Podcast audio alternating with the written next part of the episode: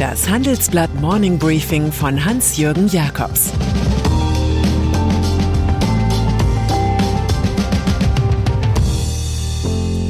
Guten Morgen allerseits. Heute ist Freitag, der 10. September, und das sind unsere Themen.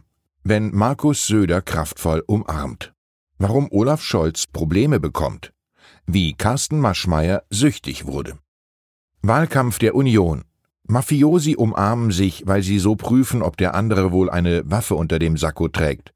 Politiker umarmen sich, weil sie stets ans Übermorgen denken, sollten Wahlen mal nicht laufen wie gehofft. So viel Vorbemerkung muss sein, wenn man den Einsatz von Markus Söder im laufenden Bundestagswahlkampf würdigt. Es gibt kaum eine Gruppe, die so viele Wahlkampfveranstaltungen für Armin Laschet gemacht hat wie die CSU, sagt er meinem Kollegen im Interview. Wir plakatieren in Bayern unzählige Großflächen mit Armin Laschet und mehr als die meisten CDU-Verbände. So viel Solidarität auf Knopfdruck vor dem CSU-Parteitag am Samstag, auf dem Laschet auftreten wird, ist nichts weiter als praktische Prophylaxe gegen alle Vorwürfe, die bayerische Sondereinheit eines verhinderten ehrgeizigen Kanzlerkandidaten habe dem Unglücklichen aus Aachen so viele Knüppel in die Bahn geworfen, dass es mit dem Angela Merkel-Erbe nun wirklich nichts werden konnte. Es gibt ja immer einen Teil 2 in Söders Storyline, und der sieht so aus, dass er Laschets CDU die Schuld an den schwachen Umfragewerten der CSU gibt. Wir können uns vom Bundestrend leider nicht komplett abkoppeln.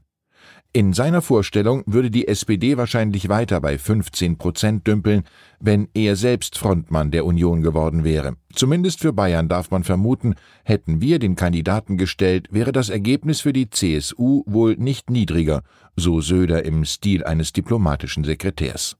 Den Klartext hat er seinem Generalsekretär Markus Blume überlassen.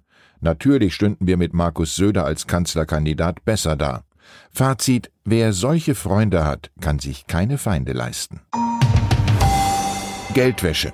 Als Bundesfinanzminister hat Olaf Scholz in der Corona-Pandemie stets den Eindruck erweckt, er bediene mehrere Finanzbazookas gleichzeitig. Weniger schön für den SPD-Kanzlerkandidaten ist allerdings, dass er in Hamburg nicht aus dem Cum-Ex-Steuerskandal herauskommt. In seinem aktuellen Fachbereich werfen vermeidbare Affären sehr dunkle Schatten. Nach dem Desaster um Wirecard, das von der Aufsichtsbehörde BaFin nicht ausreichend kontrolliert worden war, gibt es nun handfeste Probleme beim Aufspüren von Geldwäsche. Weil die zuständige Financial Intelligence Unit Verdachtsmeldungen nicht nachging, ermittelt jetzt die Osnabrücker Staatsanwaltschaft. Sie blies gestern zur Razzia im jeweils SPD geführten Finanz- und Justizministerium. Die Gewerkschaft der Polizei lässt verlauten, Olaf Scholz fällt jetzt auf die Füße, was er jahrelang trotz ausreichender Hinweise aus der Fachwelt ignoriert hat. Wenig souverän reagierte der Vizekanzler prompt mit Justizkritik. Die Staatsanwaltschaft habe Fragen an die Ministerien gehabt, die hätte man schriftlich stellen können. Das könne jeder selbst bewerten. Vielleicht auch gegen den Mann, der so gern mit der Raute spielt. Neuer Covid-Plan in den USA. Wenn es darauf ankommt, kann der Staat im Musterland der freien Marktwirtschaft recht rigide sein. So war es in der Finanzkrise 2008-2009, als die US-Regierung relevante Banken teilverstaatlichte und radikal aufräumte. Das war Barack Obama-Stil. Sein damaliger Vizepräsident will es im Kampf gegen die Pandemie ähnlich drakonisch halten. Firmen mit mehr als 100 Angestellten will er eine Impfpflicht vorschreiben, ersatzweise einen Corona-Test pro Woche. Das werde dann für 80 Millionen Beschäftigte der Privatwirtschaft gelten, erklärt das Weiße Haus. Auch müssen künftig 17 Millionen Mitarbeiter in Krankenhäusern und Einrichtungen des Gesundheitswesens gegen Corona geimpft sein. Zur neuen Welle passt, dass die Schulbehörde in Los Angeles mit dem Plan vorprescht, alle Kinder ab 12 obligatorisch zu impfen. Mal sehen, ob auch dieser Trend zu uns schwappt. Aktienmarkt weil zuletzt immer öfter die Frage auftauchte, was man in diesen verrückten Zeiten mit seinem Geld machen kann, haben sich meine Kollegen zusammengesetzt und über Abhilfe geredet. Das Ergebnis ist der Wochenendtitel, in dem sie die zehn stärksten Aktien der Welt kompiliert haben.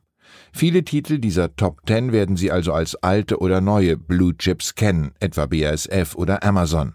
Aber es gibt auch Überraschungen, zum Beispiel der französische Energiekonzern Total Energies, der mit Macht raus aus dem Öl rein in Solar- und Wasserstoff will. Oder Hynix, der kleine Samsung-Rivale aus Südkorea. Allen Aktienzweiflern hat Deutsche Banklegende Hermann Josef Abs stets augenzwinkernd eine kleine Rechnung präsentiert. Man kann 1000 Prozent Gewinn machen, aber nie mehr als 100 Prozent verlieren. Kulturtipp zum Wochenende.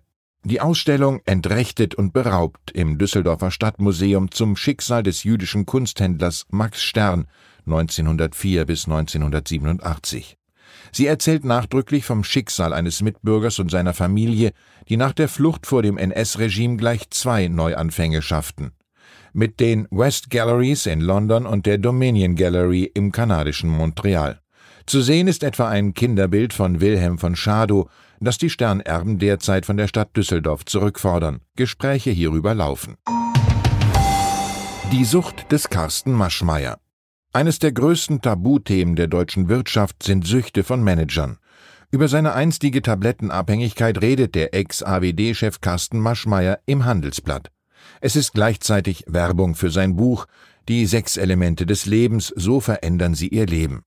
Zusammen mit dem früheren Strukturvertriebskönig tritt der Mediziner Florian Holzbohr auf. Holzbohr hat Maschmeyer nach zwei gescheiterten Entzugsversuchen erfolgreich behandelt.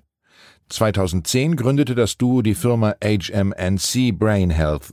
Über seine Krankheit sagt Maschmeyer, jeder Suchtkranke kommt irgendwann an den Punkt, wo er anfängt, die Eigenkontrolle zu verlieren. Bei mir war das, als ich merkte, dass fünf Tabletten nicht mehr wirken und auch acht Tabletten nicht mehr. Da war mir klar, das endet nicht mit einem Happy End. Nach dem Verkauf von AWD für 1,2 Milliarden Euro habe sich eine unheimliche Leere breit gemacht. Ohne die Arbeit fehlte mir mein Lebensinhalt. Sein Arzt Holzbohr findet Maschmeyer mutig. Psychische Erkrankungen belasten Betroffene doppelt. Da ist einmal die Krankheit selbst, aber auch das gesellschaftliche Stigma. Der Schritt von Herrn Maschmeyer kann helfen, dagegen zu steuern. Zur Milliardärsformel gehört eben auch, Psychopharmaka lieber in der Apotheke zu lassen. Und dann ist da noch Facebook. Das soziale Netzwerk von Mark Zuckerberg geht nun unter die Brillenanbieter. Wenn Sie künftig einem Brillenträger begegnen, der scheinbar unmotiviert Hey Facebook vor sich hin brabbelt, dann liegt es vielleicht daran, dass er mit diesem Kommando gerade Fotos und Videos aufnimmt. Zuckerberg, der Vielmann der Zukunft, seine gestern vorgestellten Digitalbrillen werden mit dem Partner Ray-Ban zum Startpreis von 299 Dollar in 20 Varianten vertrieben, vorerst noch nicht in Deutschland. Künftig soll der Nutzer bei Augmented Reality Modellen auch digitale Daten einblenden können. Google hatte den Verkauf seines vor acht Jahren mit viel Tamtam gestarteten Google Glass frustriert einstellen müssen. Vielleicht hilft bei Zuckerberg der Faktor Mode. Ray-Ban trugen in den 1950er Jahren Stars wie James Dean und Audrey Hepburn. Später folgte Bob Dylan. Und vielleicht nuschelt der Literaturnobelpreisträger ja auch einmal. Hey, Facebook. Ich wünsche Ihnen ein erholsames Wochenende mit Durchblick. Es grüßt Sie herzlich Ihr Hans-Jürgen Jakobs. Das war das Handelsblatt Morning Briefing von Hans-Jürgen Jakobs, gesprochen von Peter Hofmann.